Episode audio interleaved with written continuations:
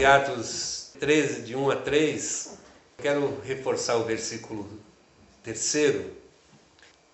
Separem para mim Barnabé e Saulo, a fim de fazerem o trabalho para o qual eu os tenho chamado. Então eles jejuaram e oraram e puseram as mãos sobre Barnabé e Saulo e os enviaram para sua missão. Por que, que eu digo que esse é um momento extremamente importante da igreja? Foi quando a igreja deu a sua virada. Essa salvação que Deus estava ofertando em Cristo Jesus era universal, era para todos os povos. Precisou Deus é, levantar um homem chamado Paulo para que as coisas começassem de fato a caminhar naquela direção que Deus desejava e que Deus queria. Por isso que eu digo que é um ponto extremamente importante. E graças a Deus por essa igreja, porque a igreja de Antioquia foi o berço do cristianismo nos povos não judeus, nos, entre os gentios.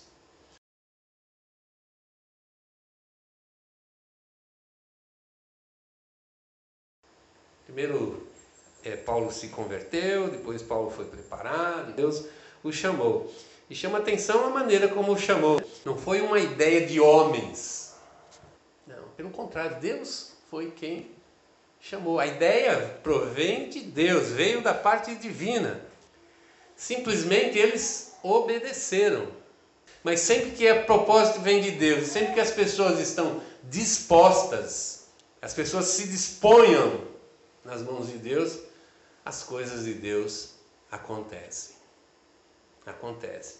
Agora, é muito legal o processo que alcançou a vida do apóstolo Paulo.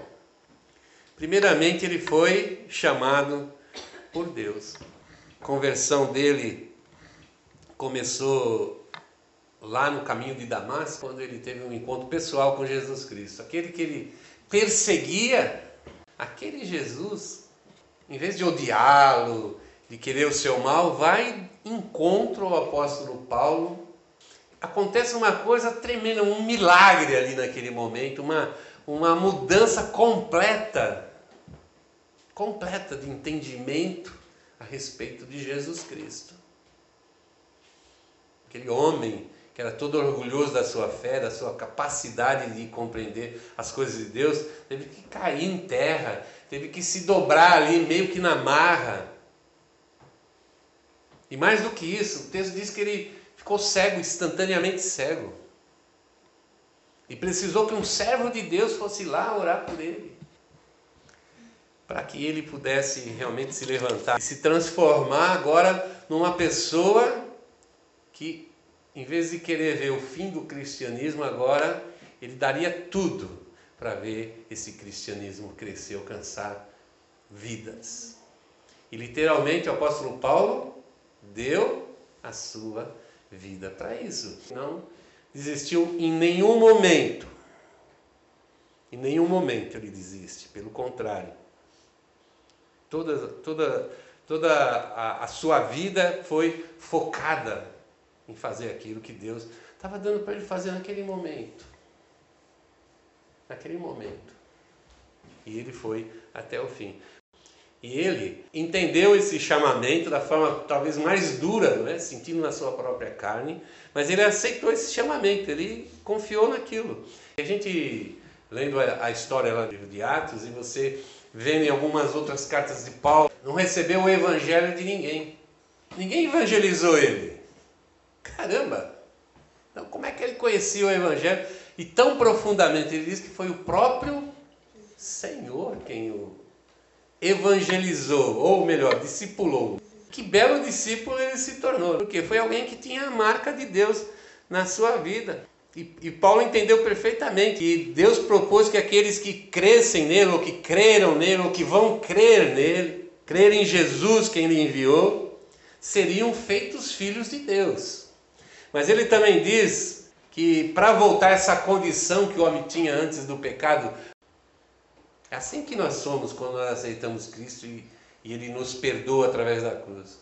Mas assim como o homem lá no Éden, é, que vivia sem pecado, vivia na presença de Deus, um dia resolveu, resolveu pecar, escolheu pecar, vamos dizer assim, o ser humano pode escolher qualquer momento da sua vida de.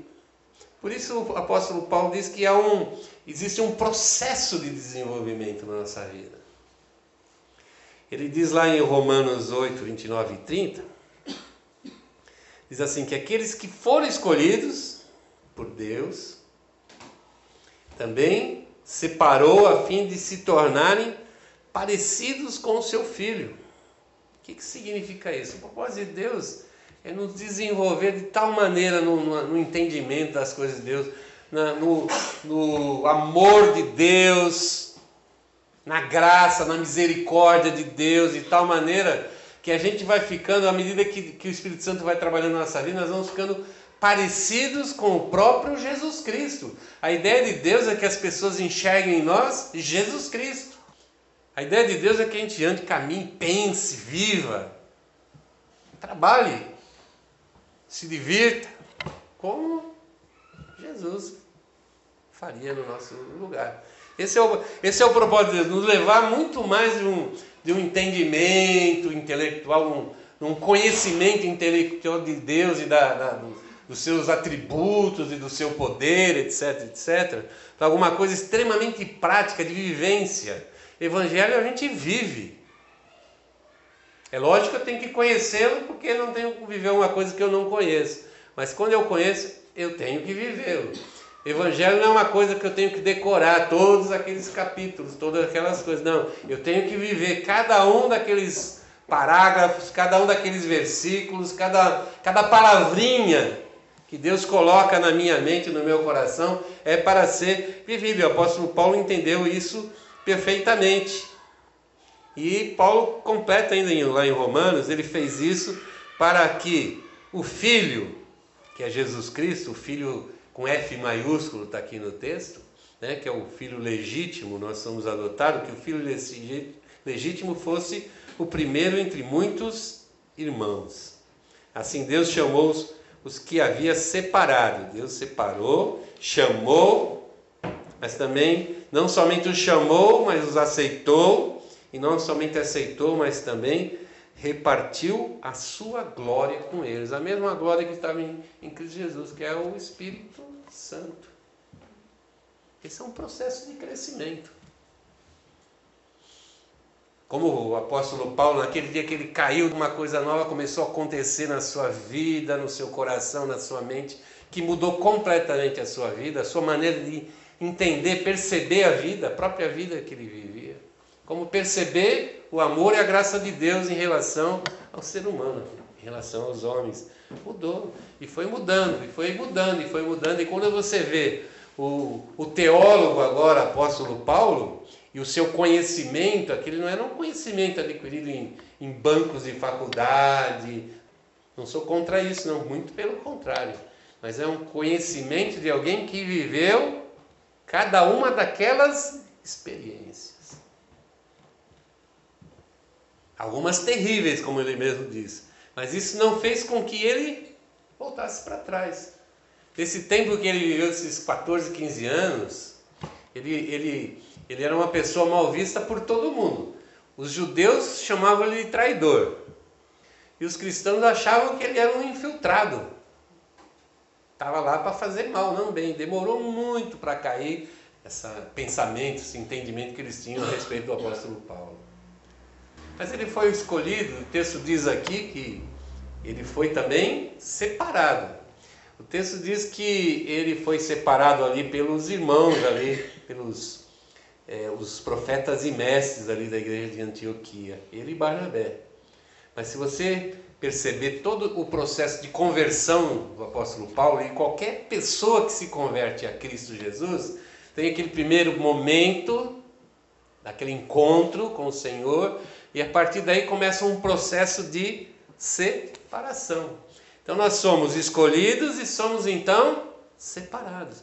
Todo que é escolhido, ele tem que ser separado. E o que é essa separação, né?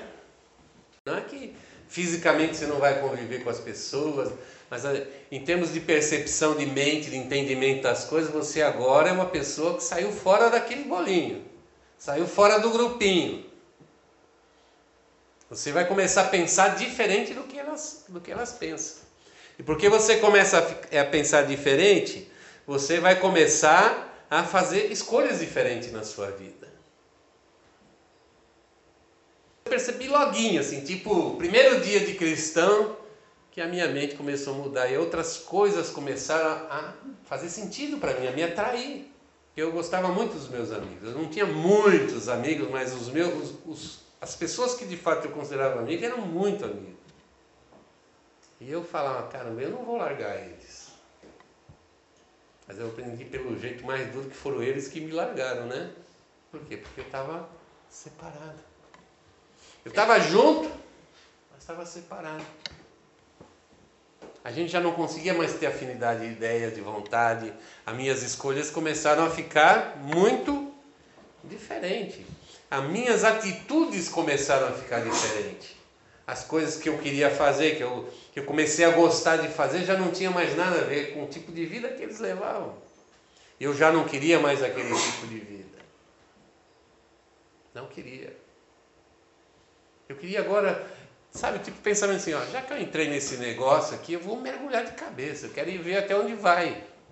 mergulhei, agora eu vou até o fundo. E fui cada vez mais me envolvendo, e quanto mais eu me, me envolvia, eu via que as minhas atitudes iam mudando, iam mudando, e de repente, mesmo sem conhecer quase nada de mudança, não sabia nada disso, mas eu percebi que a minha vida estava sendo consagrada a Deus. O que é consagrada? É tornar sagrada, é tornar santo. Santo. A palavra de Deus diz, Jesus falou assim: Eu me santifico para que eles sejam santos. Naquele momento na cruz, Jesus nos tornou santo. O que, que significa? A gente não tinha nenhum pecado ali, não tinha mais nada que possa nos impedir andar com Deus. Nada. Nossa via de, de entrada na presença de Deus estava completamente liberada através do sangue de Jesus Cristo. Mas eu tenho agora que permanecer com a minha vida consagrada, santificada. Mas agora passa a ser uma coisa que eu busco. Eu procuro Deus eu procuro agradar a Deus. Na conversão, eu nem sabia qual era a vontade de Deus, para falar a verdade. Eu só sabia a vontade de Deus para mim naquele momento, que é que eu aceitasse Cristo Jesus como meu Senhor. Mas a partir daquele momento eu passei a aprender. Como a gente costuma dizer, a gente vai sendo discipulado, vai sendo ensinado a ser um discípulo de Jesus, a viver com Jesus sendo o nosso Senhor. Eu passo a entender, eu passo a aprender que agora a minha vida não é mais uma vida que eu não tenho que dar satisfação para ninguém. Eu vou onde eu quero, faço o que eu quero, como eu quero. A gente tem mais ou menos esse, essa ideia de independência, mas quando a gente se dobra diante de Jesus e conhece Ele de fato e vai mudando, mudando, a gente quer que Ele comece a mandar na nossa vida. A gente quer que Ele estabeleça os nossos limites. O cristão que anda sem limite, ele, ele acaba fazendo bobagem. A gente precisa, para falar a verdade, desses limites que Deus pode dar para nossa vida. Eu separei aqui um texto que é muito interessante, porque à medida que o apóstolo Paulo foi crescendo, foi se desenvolvendo, foi tornando o Paulo que a gente conhece, aquele Paulo um homem de Deus poderoso, cheio de sabedoria do Espírito Santo, ele simplesmente estava cumprindo alguma coisa que Deus já sabia que, que aconteceria. Deus já sabia que era ele. Jesus sabia quem era Paulo bem antes de se encontrar com ele naquele caminho de Damasco.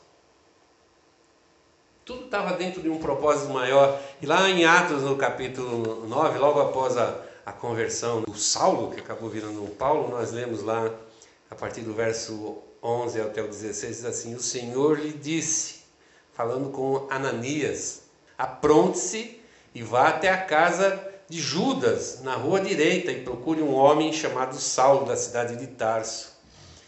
Ele está orando e teve uma visão. Nela apareceu um homem chamado Ananias, que entrou e pôs as mãos sobre ele a fim de que ele pudesse ver de novo. Ananias respondeu: Senhor, muita gente tem me falado a respeito desse homem. Olha, que ele é de todas as suas maldades que ele fez, tanto em Jerusalém, com os que creem no Senhor, e agora ele veio aqui a Damasco com a autoridade do chefe dos sacerdotes para prender todos os que te adoram. Mas o Senhor disse a Ananias: Vá, pois eu escolhi esse homem para trabalhar para mim, a fim de que ele anuncie o meu nome aos não-judeus, aos reis e ao povo de Israel. Eu mesmo vou mostrar a Saulo tudo o que ele terá que sofrer por minha causa.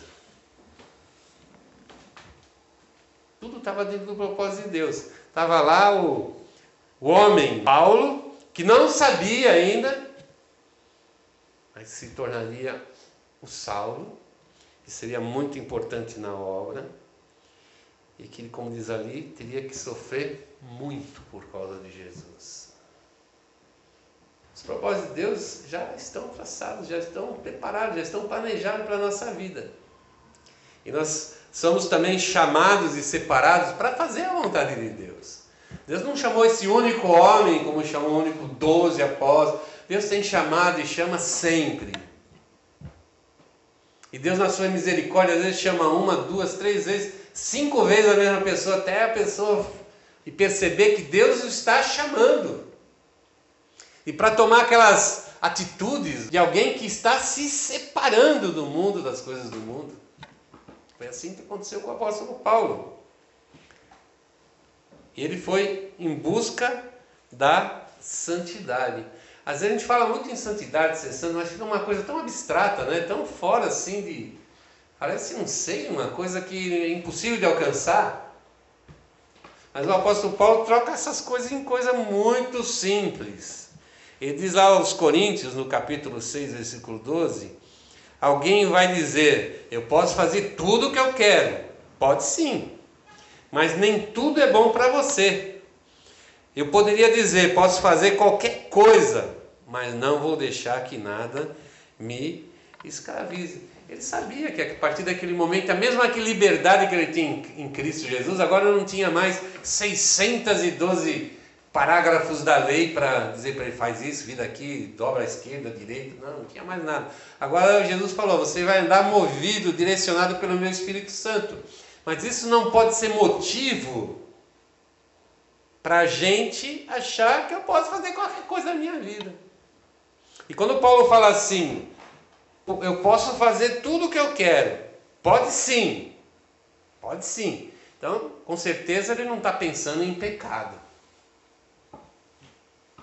Paulo nunca ia falar, posso pecar quanto eu quero? Pode sim, nunca ele ia falar isso. Então do que, que ele está falando? Do direcionamento que eu estou dando na minha, na minha vida como cristão. Nós temos que partir do princípio que eu já estou me separando, eu estou tomando as atitudes de separação. Então pecado nem entra na minha lista. Mas podem entrar coisas que não me convêm. Coisas que em vez de me aproximar de Deus, vão me separar de Deus. Coisas que em vez de me levar à obediência a Cristo, me separam da obediência a Cristo. E muitas vezes aquelas coisas que a gente acha, pô, que legal. Eu sonhei toda a minha vida por isso. E a gente não percebe que está remando para o lado errado. Remando para o lado errado. Então, o apóstolo Paulo diz: Olha, eu não vou deixar me escravizar com coisa alguma porque o mundo escraviza. Então, se a gente está pensando em santificação, como está separado, separado do que? Separado do mundo e das coisas que são do mundo. Isso já não tem mais lugar na minha vida.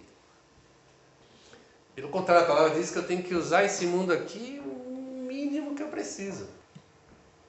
Só para manter meu dia a dia ali, como forasteiro, essa palavra peregrino ou forasteiro. Peregrino ou forasteiro é alguém que está de passagem. E a gente está nesse mundo só de passagem. Mas por último, o que eu acho legal é que eles foram, foram enviados. E o texto diz ali, eles jejuaram, oraram, puseram as mãos sobre Barnabé e Paulo e os enviaram na sua missão. Puseram as mãos, isso significa reconhecimento de autoridade. reconhecimento da autoridade. Aquilo que Deus tinha feito, tinha falado, tinha mostrado, eles reconheceram como certo.